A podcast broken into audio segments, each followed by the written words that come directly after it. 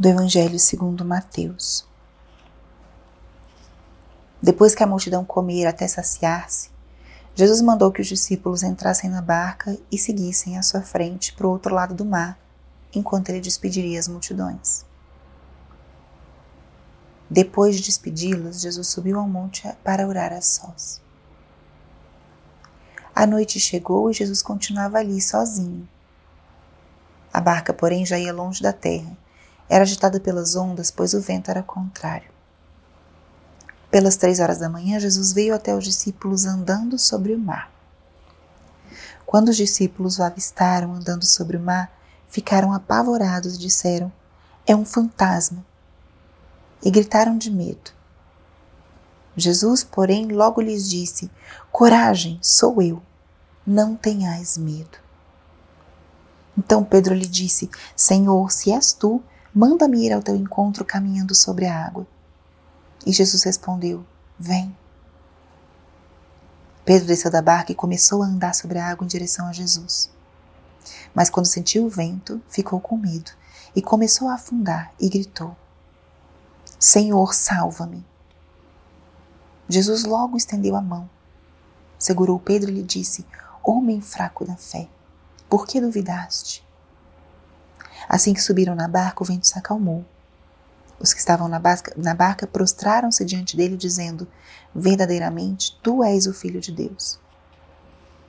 Após a travessia, desembarcaram em Genezaré os habitantes daquele lugar reconheceram Jesus e espalharam a notícia por toda a região.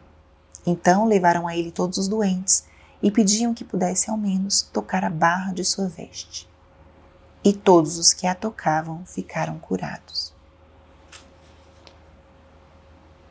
Espírito Santo, alma da minha alma, ilumina minha mente, abre o meu coração com o teu amor para que eu possa acolher a palavra de hoje e fazer dela vida na minha vida.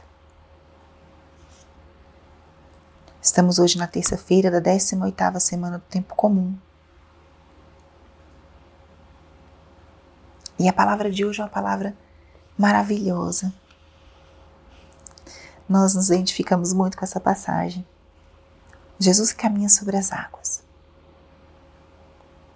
E a minha reflexão vai ser simplesmente sublinhar algumas frases dessa passagem que podem ser eco na nossa vida nesse momento, no nosso dia de hoje, e podem iluminar muito vocês.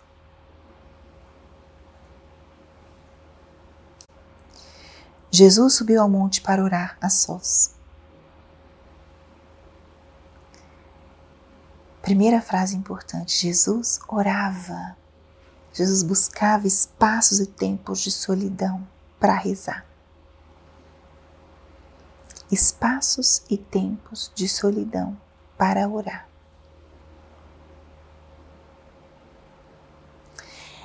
O exemplo arrasta. Esse foi o exemplo que Jesus dava, que ele deu aos seus apóstolos e que ele nos dá.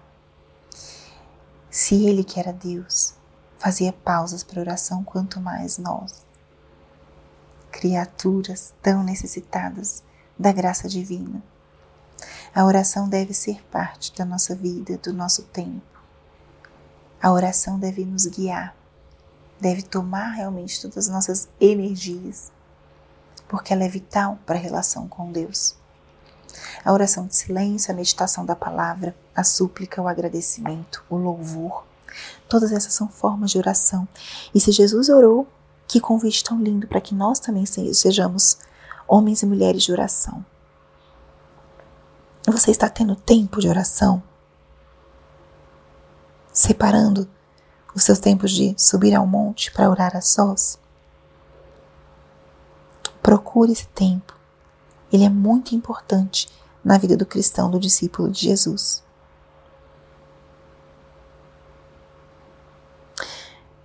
Coragem, sou eu, não tenhais medo.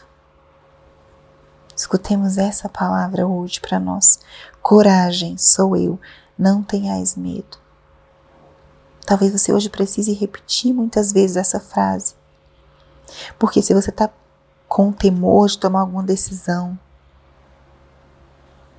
Se você está em dúvida se algo é o querer de Deus para você ou não, escute essa fala, essa palavra de Jesus para você hoje. Coragem sou eu. Quando algo te pede para amar mais, para se comprometer mais, para servir, para muitas vezes silenciar, viver em humildade alguma situação, para buscar mais a Deus, para ser mais constante, disciplinado, modesto, casto. E quantas outras coisas eu poderia falar? Esses são os chamados de Deus que nos dão medo, nos dão preguiça. E Jesus fala: coragem, sou eu, não temas. Então, se você tem que dar algum passo importante na sua vida, essa palavra hoje é para você. Acolha, deixa que ela faça eco e se repita no seu interior. Outra palavra, vem. Jesus fala isso a Pedro. Senhor, se eres tu, manda que eu vá ao teu encontro. E ele só diz, vem. Faça a pergunta de Pedro, Senhor, se és tu, manda-me ir ao teu encontro. Encontra-te com teu Senhor. Escuta a voz dele. E a última palavra que eu deixo para essa reflexão de hoje é o grito de Pedro: Senhor, salva-me. Quantos são os testemunhos de pessoas que, quando sinceramente estavam no fundo do poço, olharam para cima e fizeram uma oração sincera a Deus e Deus escutou. Você precisa hoje que o Senhor escute a tua oração. Grita como Pedro: Senhor, salva-me, estende a tua mão. E com certeza Ele vai pegar a tua mão e vai te resgatar. Vai olhar para você e dizer: Homem fraco na fé, por que duvidaste? Por que te afastaste de mim? Que nosso Senhor possa verdadeiramente encontrar essa oportunidade de diálogo contigo, de ser alguém na tua vida de te resgatar, de te chamar, de te animar, de te salvar. Que a exemplo de Pedro você possa ter a audácia de entregar os teus medos, os teus anseios nas mãos do teu Senhor e deixar ele escutar, deixar-se escutar os chamados e a voz de Deus que te confirma, te dá coragem e confiança para seguir em frente no caminho dele. Glória ao Pai, ao Filho e ao Espírito Santo, como era no princípio, agora e sempre. Amém.